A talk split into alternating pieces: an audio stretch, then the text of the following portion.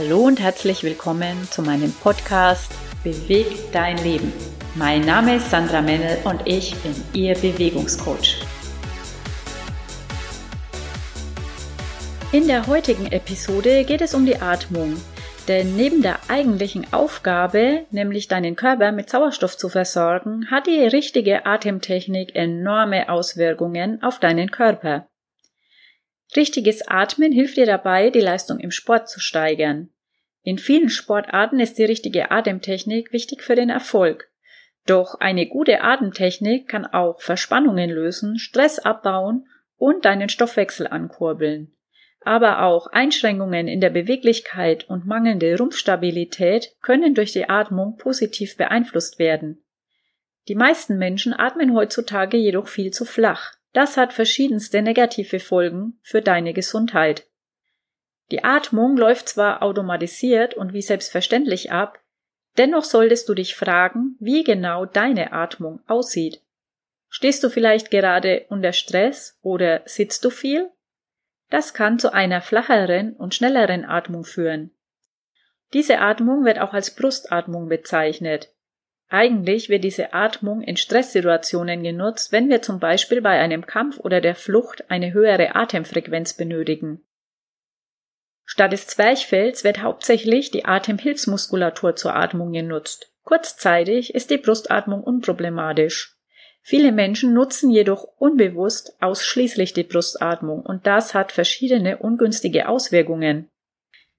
Die überwiegende Nutzung der Atemhilfsmuskulatur führt neben Verspannungen im Hals- und Nackenbereich zu einer Veränderung deiner Brustkorbposition und einer veränderten Stellung deiner unteren Rippen und deines Beckens. Dein Zwerchfell kommt durch die mangelnde Ausatmung nicht mehr in seine Ausgangsposition und kann seine Arbeit als Atem- und Stabilisationsmuskel nicht mehr richtig ausüben.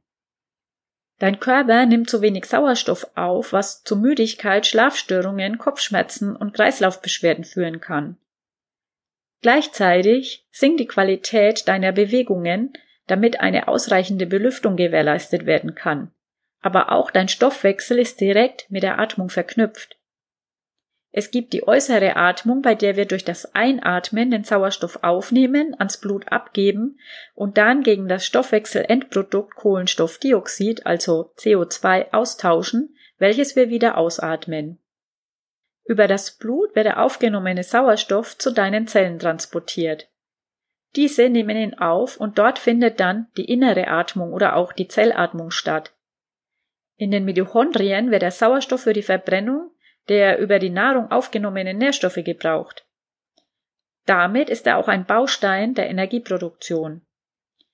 Dein Zwerchfell ist der eigentliche Hauptatemmuskel, der von den Atemhilfsmuskeln mehr oder weniger unterstützt wird. Aus gesundheitlicher Sicht ist die Bauchatmung der alleinigen Brustatmung vorzuziehen. Hierbei wird das Zwerchfell bei der Einatmung angespannt, wodurch der Brustraum nach unten vergrößert wird. Deine Lungenflügel dehnen sich da nach unten besser aus und saugen die Luft in die Lungen. Dein Bauch wird dabei nach außen gewölbt, weshalb man die Zwerchfellatmung auch als Bauchatmung bezeichnet. Beim Ausatmen entspannt sich dein Zwerchfell dann wieder und die Lungenflügel verkleinern sich. Dadurch wird die Luft ausgeatmet. Dabei sinkt die Bauchdecke wieder ab. Durch die Bauchatmung kann dein Körper bis zu 80 Prozent mehr Sauerstoff einsaugen, als durch die Brustatmung. Klar, dass du dadurch deinen Körper viel besser und ausreichend mit Sauerstoff versorgst. Dadurch verbessert sich unter anderem dein Blutkreislauf. Du fühlst dich vitaler, wacher und du kannst dich besser konzentrieren. Da die Atmung direkt mit deinem Nervensystem verbunden ist, sorgt die richtige Atemtechnik auch für Entspannung. So wird Stress abgebaut, aber auch Ängste kannst du damit positiv beeinflussen. Die Bauchatmung verbessert zudem deine Verdauung und sie harmonisiert deinen Säurebasenhaushalt. Durch die tiefere Atmung werden deine inneren Organe mit jedem Atemzug massiert, was deren Funktion wiederum verbessert. Atemübungen kannst du ganz leicht in deinen Alltag einbauen. Du kannst sie an das Trainingsende setzen, aber auch als eigenständige Übung ausführen, beispielsweise vor dem Einschlafen. Ziel der Übungen ist es, die Atmung auch im Alltag dauerhaft zu verbessern. Die 90-90-Atmung passt sehr gut ans Trainingsende ins Cool-Down. Dazu legst du dich auf den Rücken mit einem 90-Grad-Winkel in Hüfte und Knie.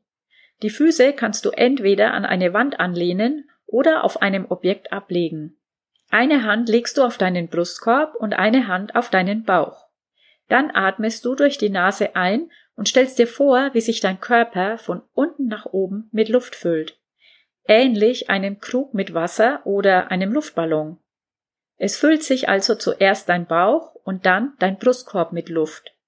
Die Ausdehnung solltest du wie bei einem Ballon in alle Richtungen spüren, also nach oben, in die Seiten und in den Rücken. Dann atmest du die Luft durch zusammengepresste Lippen wieder aus, so als wolltest du eine Kerze ausblasen.